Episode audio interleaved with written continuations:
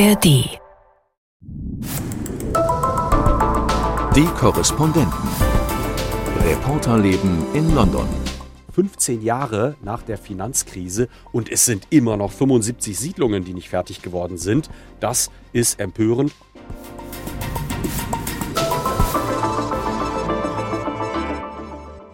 Hier ist wieder der Podcast aus London von den ARD London-Korrespondenten. Heute in der Stammbesetzung mit Christoph Prössel, Gabi Biesinger und Imke Köhler. Hallo. Hallo.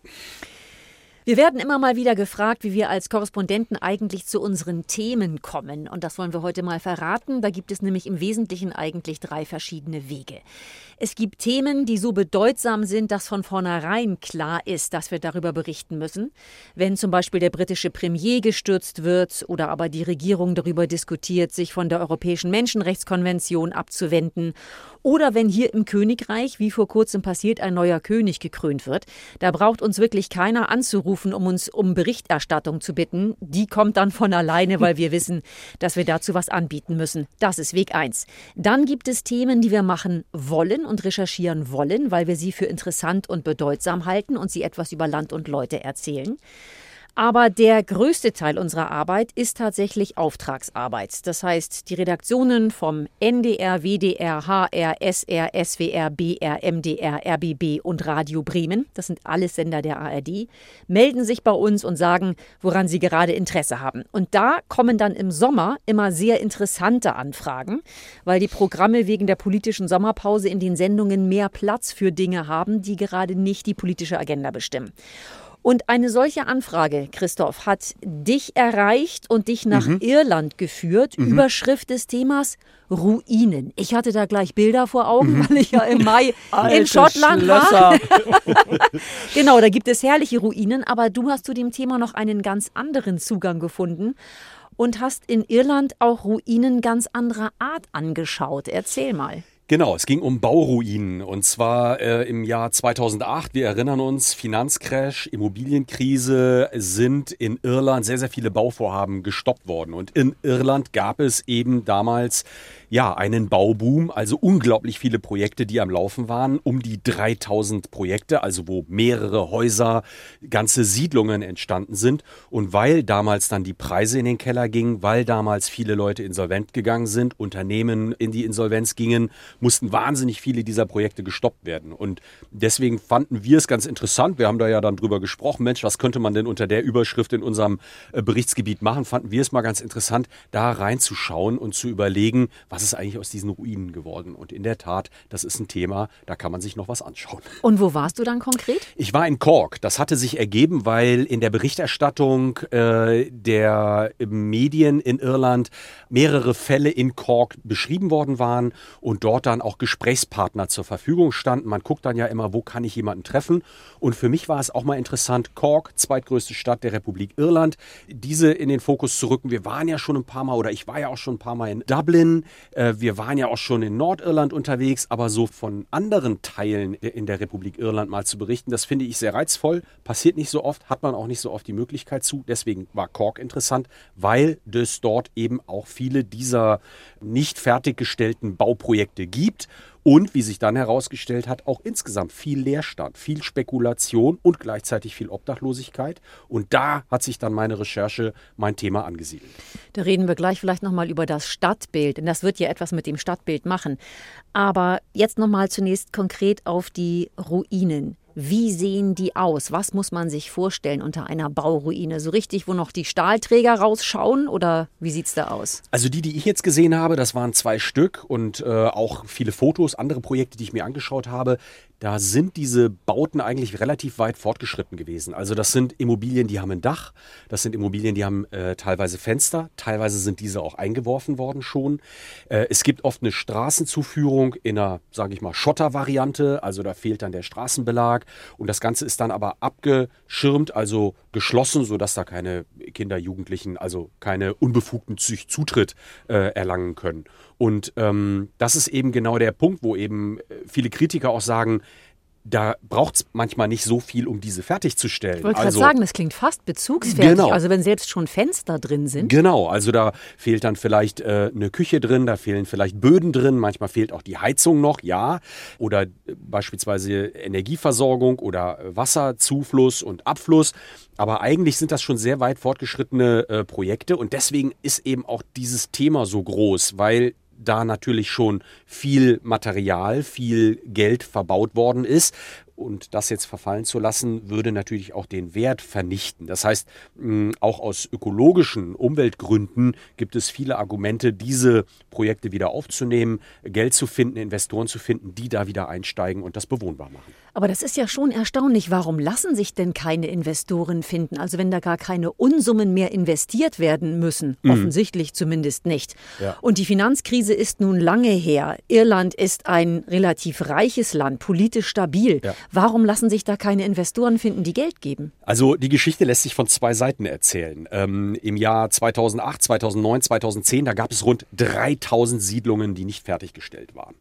Jetzt haben wir frische Zahlen der Regierung und die besagen, es gibt immer noch 75. Wir schreiben jetzt das Jahr 2023. Ich könnte also sagen, na guck, immerhin, sehr viele sind ja fertiggestellt worden. Mhm. Und das hat halt einfach Zeit gebraucht. Man musste Investoren finden, man musste äh, das Geld finden, man musste vielleicht auch einzelne Verträge mit Energie-, Wasserversorgern noch klären. Es gab vielleicht auch Rechtsstreitigkeiten, die geklärt werden mussten. Also es gibt eine Bandbreite von Gründen, warum das einfach gedauert hat. Aber ich könnte immer noch sagen, jetzt sind wir doch schon 13, 14, 15 Jahre nach der Finanzkrise und es sind immer noch 75 Siedlungen, die nicht fertig geworden sind.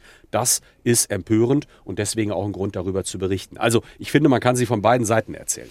Was haben denn deine Gesprächspartner vor Ort gesagt? Fehlt da der politische Wille? Fehlt irgendeine organisierende Kraft, die das mal wirklich mit Werf in die Hand nimmt? Woran liegt es? Also ich habe äh, beispielsweise äh, mit einem Oppositionspolitiker gesprochen, mit einem Abgeordneten von Sinn Fein, Thomas Gold heißt der, aus Cork. Ähm, und der hat mir erzählt, dass er der Meinung ist, dass die Regierung das Ganze nicht zu einer Priorität gemacht hat. Man hätte eigentlich längst, das ist seine Interpretation, einen Notfallplan auf den Weg bringen müssen. Man hätte also viel schneller den politischen Prozess gestalten müssen, aber eben auch Gelder bereitstellen müssen, um diese Projekte schneller fertig und umsetzen zu können. Und da mischen sich jetzt auch so ein bisschen die Themen, da kommt man dann auch schnell zu Leerstand. Bei Leerstand ist es beispielsweise so, das ist jetzt der Vorwurf von Sinn Fein, die sagen in Richtung Regierungsparteien, ihr erhöht den Druck nicht in dem Maße, wie er vielleicht erhöht werden müsste für private Eigentümer, die Immobilien verfallen lassen, Investitionen nicht zu Ende führen, weil ihr, die Regierung, vielleicht den Menschen die Chance geben wollt, die Projekte dann in den nächsten Jahren fertig zu machen. Also im Grunde eine wohlwollende, Eigentümer wohlwollende Politik betreiben. Jetzt kann man aber auch böse argumentieren und sagen, da wird Spekulation betrieben. Dort wird gewartet auf den äh, großen Fisch, der das große Geld bringt, auf den großen Auftrag. Und diesen Prozess müsste man eigentlich beschleunigen. Hat, glaube ich, auch viel mit einem Bild von Wirtschaft zu tun. Ähm, möchte man es investitionsfreundlich gestalten? Möchte man äh, es sozial sozialpolitisch besser gestalten. Also ein interessantes Spiegelbild auch einer Gesellschaft, was in diesem Konflikt erkennbar wird. Stichwort Sozialpolitik. Warten werden ja wahrscheinlich auch andere Menschen, nämlich auf Wohnraum. Und die würden da wahrscheinlich sehr gerne einziehen, wenn sie denn ja. könnten. Wie ist da die Lage in Cork und in Irland? Die ist verheerend, das muss man sagen. Wir haben in Irland so viele Obdachlose wie noch nie. 13.000 Obdachlose in Einrichtungen bzw. sind registriert. Man muss davon ausgehen, dass die Dunkelziffer deutlich höher ist. Nichtregierungsorganisationen sagen, es gibt auch viele, die einfach im Moment in einer schwierigen Lebenssituation sind als Obdachlose deklariert werden müssten, aber eben bei Freunden oder Familie untergekommen sind. Und da werden Zahlen genannt bis zu 300.000. Und demgegenüber kann man eben sagen, gibt es Siedlungen, aber auch andere leerstehende Häuser in einer Größenordnung von 180.000.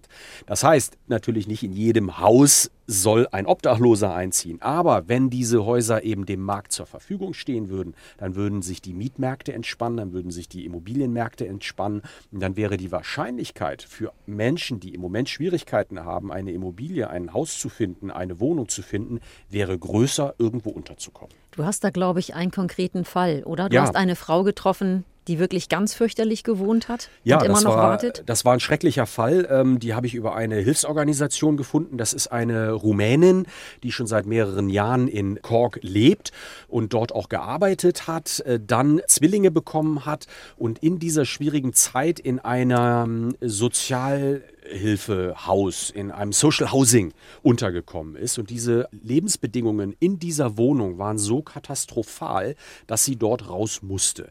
Ähm, es lief Abwasser von der Wohnung drüber bei ihr ins Bad rein. Die Decken waren nass und feucht. Sie hat sich immer wieder beschwert, es ist keine Abhilfe geschaffen worden. Der Vermieter hat Geld vom Council, von der Gemeinde bekommen. Und irgendwann ist die Decke zusammengebrochen. Sie ist wirklich aus dem Bad rausgegangen in den Flur und dann fiel also die Decke zusammen. Sie ist jetzt in einer Notunterkunft, aber das sind natürlich katastrophale Zustände. Und da wird auch deutlich, wieso prüft das keiner? Wieso gibt es keine Qualitätskontrolle? Gibt es da Menschen, die einfach sehr, sehr gut verdienen, indem sie Schrottimmobilien an Bedürftige vermieten und dann vom Council Geld bekommen? Also wenn man da einmal einsteigt, tausend Geschichten, die sich auftun, wo man weiter recherchieren könnte. Also es war bedrückend, aber auch hochinteressant, das alles mal aus erster Hand zu hören. Dann beschreib doch wirklich einmal, wie am Anfang schon angesprochen, das Stadtbild. Wie ist die Atmosphäre in einer Stadt, wo viel Leerstand herrscht, wo manches verbarrikadiert ist, wo es Obdachlose gibt? Ja. Cork ist eigentlich eine ganz nette Stadt im Stadtzentrum selber, aber man merkt eben auch schon im Stadtzentrum, dass es herausragende Immobilien gibt, die schlicht und ergreifend leer stehen und verbarrikadiert sind. Da gibt es zum Beispiel ein ganz interessantes, sehr altes Gebäude, gleich dort, wo die beiden Flüsse zusammenfließen, wo also so ein bisschen Hafenregion auch ist. Äh, das ist ein altes Gebäude mit großen, schweren Steinen, sehr schön, aber eben richtig verbarrikadiert. Auf dem Gelände wird heute geparkt. Und das ist so ein Beispiel für eine Immobilie, wo man aber auch irgendwie eine Vergangenheit zeichnen könnte, wo man eine Charakteristik einer Stadt erkennen könnte, wo man vielleicht auch sagen könnte, das ist eine Ah eine, wertvolle Immobilie, eine schöne Immobilie, weil sie die, die Stadt irgendwie bezeichnet, die aber dort eben leer steht und wo, ja, ich weiß nicht, was passiert. Keiner wusste es, man fragt rum, niemand weiß so genau, wem das gehört und warum das leer steht, auch immer ein heikles Thema. Und solche Immobilien findet man im Stadtzentrum, aber man findet auch ganz normale Häuser, wo man denkt, warum steht das denn jetzt leer? Und das ist manchmal nicht klar erkennbar oder es gibt auch keine Register. Es ist einfach auch nicht nachvollziehbar, wem etwas gehört. Das ist anders als in Deutschland. Ich komme jetzt noch mit was ganz Komischem um die Ecke, nämlich ein Literaturtipp zu dem Thema, weil diese verfallenen, nicht fertiggestellten Siedlungen haben ja diesen romantischen Namen Ghost Estates, was sich so ein bisschen äh, nach Grusel und so anhört. Und dazu passt ähm, die irische Krimi-Autorin Tana French, ähm, greift immer soziale Fragen in ihren Krimis auf und sie hat einen geschrieben, Broken Harbor, auf Deutsch heißt der Schatten still, wo es genau um diese Immobilienkrise Krise, um die Ghost Estates, um die, die damit Geld machen geht. Also wer sich das mal von der fiktionalen Seite angucken will, da kann ich diesen Krimi empfehlen. Sehr schön. Hätte ich mitnehmen sollen Ein auf die Fahrt im Roman als Vorbereitung. Ein spannendes Thema mit Lesetipp. Und ein Thema, das die Medien jetzt nicht so ohne weiteres aufgreifen, muss man auch dazu sagen. Die Medien hier im UK, die haben in den letzten Tagen etwas anderes aufgegriffen. Und da stimmt es aber auch zu sagen, ein Thema bis zum Überdruss geritten. Wow. Ja. Aber nicht zuletzt, das macht es auch wiederum berichtenswert. Unsere Kollegin Annette, Annette Dittert, die hat getwittert, wie absurd sie das findet, dass sie letzten Endes zum deutschen Fernsehen umschalten musste, um sich überhaupt über die Weltlage zu informieren, weil die BBC, also mehr oder minder monothematisch, dieses Thema geritten hat. Und da kann man schon fragen, wann ein vernünftiges Maß der Berichterstattung erreicht und überschritten ist. Aber fangen wir mal von vorne an. Der Hype hat am letzten Wochenende begonnen. Da hat die Sun, das große Boulevardblatt hier, das zum Rupert Murdoch Imperium gehört, getitelt, dass es eine Untersuchung gegen einen Top-BBC-Mann geben würde, und zwar wegen Sexbildern. Und dass dieser BBC-Moderator erstmal nicht mehr auf Sendung gehen darf. Und dann hieß es weiter, dass der Star-Moderator 35.000 Pfund an eine junge Person für diese Sexfotos überwiesen habe und dass das begonnen habe, wichtig, als die Person 17 Jahre alt war. Es wurden keine Namen genannt in diesem Artikel, aber die Tatsache, dass dieser Darstellung zufolge die Zahlungen begonnen haben, als die junge Person noch minderjährig war, hat unterstellt, dass es sich hierbei um eine Straftat handelt.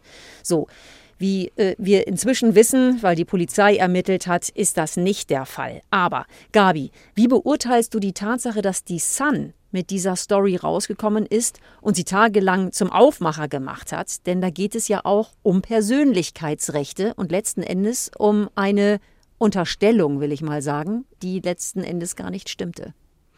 Ja, das äh, war natürlich eine Geschichte, womit die Sun der BBC an den Karren fahren konnte. Das ist für mich die Überschrift dieser Geschichte. Und alle anderen, die dabei unter die Räder geraten, sind zweitrangig. Ähm, wir wissen inzwischen, dass zu dem Zeitpunkt, an dem die Sun die Geschichte gebracht hat, weil sich nämlich die Eltern dieser jungen Person an die Sun gewandt hatten und gesagt haben, wir haben uns bei der BBC beschwert, die haben nicht reagiert, das soll so nicht weitergehen, unser Kind kriegt weiter dieses Geld, ist crackabhängig, da muss doch ein Riegel vorgeschoben werden. Bevor diese Story veröffentlicht wurde, hat diese junge Person der Sun gegenüber schon gesagt, das stimmt alles so nicht. Das heißt, die Sun ist in Anführungsstrichen das Risiko eingegangen, diese Geschichte erstmal raus in die Welt zu blasen, ohne zu wissen wirklich, was genau stimmt, welche Tragweite die Dinge haben. Und die Sun hat immer versucht, sich einen sehr schlanken Fuß zu machen, indem sie nämlich nie den Namen dieses berühmten Moderators genannt hat. Ähm, sie hat auch keine Beweise gedruckt in dem Sinne, wir haben hier Kontoauszüge, in denen wir nachverfolgen können, da wurde Geld überwiesen die hat bisher niemand wirklich gesehen. Und dann breitete sich das eben tagelang aus, dass natürlich alle spekulierten, wer ist dieser top berühmte BBC-Moderator. Ähm, dann gerieten andere am Wochenende bei Twitter, wurde bei, quasi bei jedem männlichen BBC-Moderator gefragt, ist es der vielleicht, ist Die es der? Ja Gary Lineker hat schon gesagt, sorry Hater, ich war es ja, nicht. Ja. Und äh, ähnliches. Und der Druck wurde auch immer größer, dass man es nun wissen will. Und die absurde Situation war auch noch ab einem bestimmten Punkt, wussten es bei der BBC und in anderen Medienhäusern alle, wer es ist, weil er auch suspendiert worden war. Aber es war halt nicht öffentlich bekannt. Und tagelang mussten die Kollegen berichten, die zum Teil seine Sendung übernommen hatten und sagen, ja, es gibt da diese unbekannte Person, diesen prominenten BBC-Moderator. Also das wirklich eine Geschichte, die ihresgleichen sucht. Wir lösen das auf, denn mittlerweile ist bekannt, um wen es sich handelt, um Hugh Edwards. Das ist der Chefmoderator der News at 10. Das sind hier in Großbritannien die Hauptnachrichten am Abend, vergleichbar vielleicht mit der Tagesschau oder den Tagesthemen. Und Hugh Edwards ist wirklich das Gesicht der BBC. Er ist als solches beschrieben worden und ich finde, das trifft es auch gut. Er arbeitet schon seit 40 Jahren bei dem Sender und hat das Land wirklich durch große Krisen gesteuert mit seiner Berichterstattung, war in großen Momenten dabei beim Tod ja. der Queen, bei Unterhauswahlen und so weiter. Also ihn kennt wirklich jeder, vielleicht in dem Sinne auch wieder vergleichbar mit ja, in Deutschland wäre das so die Nummer eines äh, Uli Wickert gewesen oder ja. Klaus Kleber. Ähm, also die Größenordnung. Eine Person, die sehr, sehr bekannt ist. Und jetzt hat sich das Ganze aber auch in anderer Hinsicht weiterentwickelt. Hugh Edwards soll auch eine weitere junge Person besucht haben, und zwar während einem der Lockdowns, die es hier gegeben hat, und hat damit Regeln gebrochen, mutmaßlich. Und es haben sich auch Mitarbeiter der BBC gemeldet, die sagen, dass äh, Hugh ihnen E-Mails geschrieben habe, die zweideutig gewesen seien und sie sich unwohl gefühlt hätten. Also das zieht jetzt immer weitere Kreise und unterm Strich kann man sagen, es ist wahrscheinlich für alle, auch für uns irgendwie ein Schock, weil dieser Mann als so seriös gegolten hat, oder? Ja. Ich glaube, der Schaden mhm. ist riesig für die BBC, ja. aber ähm, ich finde es auch interessant zu sehen, wie die BBC gerade damit umgeht, weil sie ja in unglaublicher Fülle darüber berichtet und ich glaube, man endlos, möchte sich wirklich endlos, man möchte sich, glaube ich, nicht den Schuh anziehen, dass man das jetzt nicht ordentlich aufarbeitet und ich finde das im gewissen Sinne auch sehr richtig, dass man sagt, äh, wir gehen damit transparent um, aber es gibt halt wenig neue Informationen. Wir wissen, dass er schwer psychisch krank ist, depressiv immer wieder war und auch in Behandlung gehen musste. Und ähm, gleichzeitig ist jetzt aber die Berichterstattung ohne weitere Anhaltspunkte. Wir wissen auch, dass die Polizei die Ermittlungen eingestellt hat, also offenbar keine Anhaltspunkte mehr hat. Aber es ist natürlich auch irgendwie für alle klar, dass eine solche Person mit solchen Vorkommnissen überhaupt nicht mehr haltbar ist. Und das Interessante ist, wenn man sich die Nachrichtensendungen anschaut äh, der vergangenen Tage, in welchem Umfang da beschrieben wird, über die Vorfälle, aber man weiß so wenig. Gleichzeitig sieht man Beiträge, die wie Nachrufe rüberkommen und dann aber auch Analysen, die in meiner äh, Sicht so hilflos sind und irgendwie zeigen, da ist auch ein Medienhaus so in der Defensive von Rupert Murdoch, von The Sun, so von dieser Regierung angeschossen, dass es nahezu absurde Momente in der Berichterstattung gibt, wo diese BBC sich, glaube ich, mit dieser unglaublichen Fülle der Berichterstattung, die auch so ein bisschen wirr erscheint und gar nicht mehr neuigkeitsgetrieben ist, weil so viel Neues kann man gar nicht mehr sagen, weil das nun mal einfach nicht da ist, dass sie sich damit auch irgendwie ein bisschen selber schadet. Also ich bin auch selbst geißelt, finde ja, ich. Also das hat ja. schon was von Selbstgeißelung. Dass sie berichten wollen, ich bin absolut bei dir, Ja. ist richtig, das müssen sie Der auch. Mann und ist sie, nicht tragbar, Sie müssen es alles, demonstrieren. ne? Aber dass das über Tage hinweg nicht nur Aufmacher ist, sondern die BBC fast monothematisch darüber berichtet, da muss man sagen, Leute, das ist doch gar kein Verhältnis mehr. Also ich muss sagen, ich war an manchen Stellen wirklich auch wieder beeindruckt, in welcher Art und Weise sie es aufgegriffen haben und auch immer wieder gesagt haben, es geht hier um einen Kollegen von uns. Wir berichten, als wenn es ein Fall wäre, der nichts mit uns zu tun hat. Ähm, wir stellen Fragen an unsere Pressestelle. Wir haben bisher keine Antworten auf diese Fragen bekommen, weil was auch noch im Argen liegt, ist ja auch der interne Aufklärungsprozess in der BBC. Das ist auch wieder relativ suboptimal gelaufen, um es so zu sagen. Da hat sich keiner richtig gekümmert und es hat dann erst kurz vor der Veröffentlichung auch den Intendanten erreicht. Und ähm, ich kenne das ja aus eigenen Kontexten auch in der ARD, wenn man da versucht, ein Problem in der ARD zu berichten, dass man sich da so ein bisschen unwohl und wie in einem Käfig fühlt. Und hier ist das mein Eindruck, dass das wirklich konfrontativ läuft und wir, äh, Stimmt. wir machen eine saubere Berichterstattung, wie wir sie bei jeder anderen Institution auch machen würden und fragen nicht vorher in der Kommunikationsabteilung, ob die meint, dass wir das jetzt so sagen dürfen oder nicht. Das ist mein Eindruck und dafür habe ich schon eine Bewunderung gehabt. Ich auch. Dafür kriegt die BBC wirklich ein großes Lob. Also BBC News ist das. Und die fragen ganz hart nach und berichten in dem Sinne neutral, journalistisch, sauber, weil sie sich distanzieren davon, dass es eigentlich ihr langjähriger, wahrscheinlich bester Kollege ist. Und einfach die Sache versuchen, analytisch äh, darzulegen und wirklich rüberzubringen, wo stehen wir gerade, was ist los, wo liegt das Problem. Das machen die journalistisch sehr gut. Mir geht es nur um die Masse der Berichterstattung Ja. und ich finde, da überholen sie sich selbst. Das sehe ich auch so. Also wie gesagt, äh, da waren Beiträge dabei, die wie ein Nachruf, also eher in Wales und hier bei diesem Ereignis tausend Schnittbilder und darüber eigentlich ein Text, der wenig Informationen, wenig Neues äh, zu bieten hat. Absurdeste Situation, dann wird geschaltet aus dem BBC Newsroom, aus dem Studio zur Korrespondentin, die vor Vor dem dem Gebäude BBC-Gebäude steht, ja, Ja, das war die auch nichts gestern. zu sagen hat, weil es schlicht und ergreifend keine neuen Punkte gibt. Ja, also sich selbst überholt, genau das äh, ist es. Ich, ich verstehe dich, Gabi. Ich, ich glaube, der Punkt ist auch sehr richtig, dass man einer Institution wie der BBC an der Stelle ähm, zugestehen muss, dass sie wahrscheinlich in einer Art und Weise hinterher recherchiert und aufarbeitet, wie wenige Medienhäuser das tun, vor allem wenn sie unter privatem Besitz stehen. Also das ist wirklich ein Asset, aber es ist irgendwie eins, eins drüber. Und ich würde gerne noch mal so den Bogen schlagen. Also das eine ist äh, eine tragische Figur, ein Mann, der für viele die Glaubwürdigkeit und das Gesicht der BBC war, ist jetzt äh, beschädigt und zwar durch sein eigenes Verhalten, ohne dass wir wissen, was genau passiert ist. Das wissen wir ja immer noch nicht.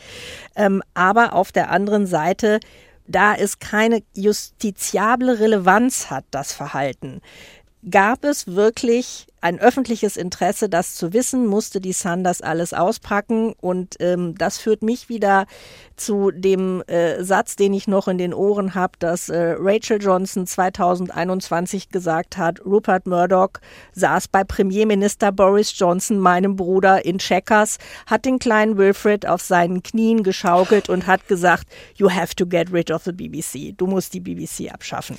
Und das ist natürlich ein weiterer Nagel im Sarg. Darüber wird letzten Endes auch spekuliert, ob das hier Rupert Murdochs Kampf gegen die BBC ist und die hier einen weiteren Schritt nach vorne macht. Wissen wir nicht, aber ein Fragezeichen ist schon dahinter. Das dazu, Gabi, nochmal zu einem anderen Thema. Wir kommen nochmal zur Kultur. Und zwar bist du wieder im Theater gewesen in einem Stück von Agatha, Agatha Christie. Die Mausefalle von ihr hat ja kürzlich mit 70 Jahren Laufzeit ein Jubiläum gefeiert, aber jetzt geht es um was anderes, nämlich Zeugen der Anklage, Witness of the Prosecution. Und in dem Stück ist ein junger Mann angeklagt, eine reiche Witwe ermordet zu haben. Das läuft noch gar nicht so lange, das Stück, aber es läuft an einem besonderen Ort und du hast es gesehen.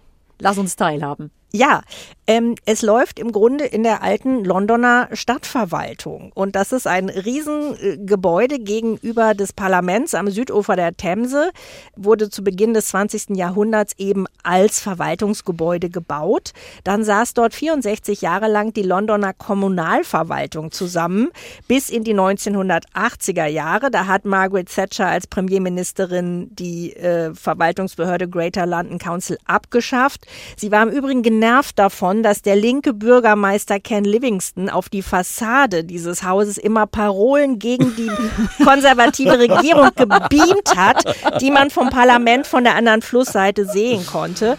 Und einige kennen bestimmt auch dieses Gebäude, das ist direkt neben dem London Eye, dem Riesenrad, da ist auch dieses große Londoner Aquarium drin und auf der Rückseite ist eben dieser runde Ratssaal, der ehemalige Ratssaal, in dem so richtig altmodisches festes Holzgestühl installiert ist. Und da finden dann diese Theateraufführungen statt und man fühlt sich wie in so einem echten Gerichtssaal.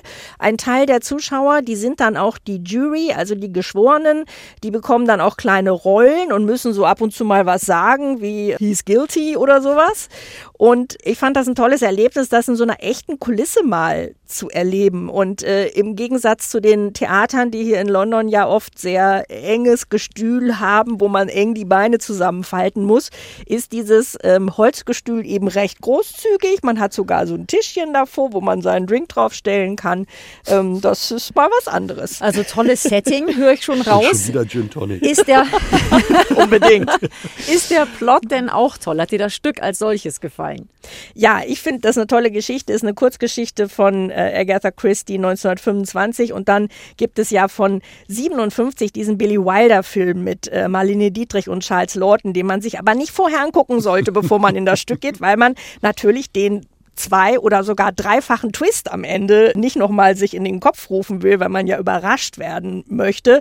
Und es gab eine einzige Einschränkung. Ich fand es manchmal ein bisschen leise, die Schauspieler schwer zu verstehen, wenn die mit dem Rücken zu einem standen, weil es eben keine Theaterakustik ist. Und an den äh, Sitzplätzen, da sind noch so richtig uralte Lautsprecher installiert von den Verwaltungssitzungen damals. Die haben also offenbar mit Mikro gearbeitet, was jetzt aber nicht passiert.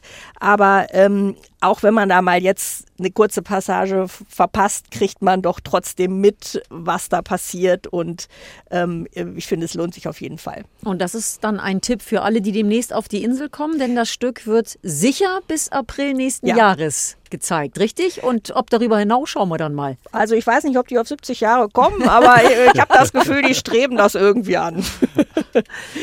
Wunderbar. Das war der Podcast aus London für heute. Wir melden uns wieder. Tschüss sagen für den Moment Gabi Biesinger. Christoph Brössel. und Imke Köhler. Bis dann. Ciao. Die Korrespondenten. Reporterleben in London. Der Großbritannien-Podcast von NDR Info. Hallo Krimi-Fans. Wir haben ein paar echte Perlen für euch zusammengestellt. Was ist denn genau passiert? Die besten Ermittlerkrimis der ganzen ARD findest du jetzt an einem Ort. Von Sherlock über Doberschütz bis Brunetti. Ich bin weiter ehrenamtlich tätig. Die Ermittlungen führt meine Kollegin.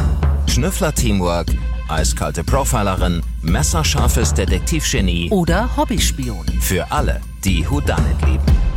Hört rein und abonniert auf der Spur in der ARD Audiothek. Bis zum nächsten Fall. Zugriff!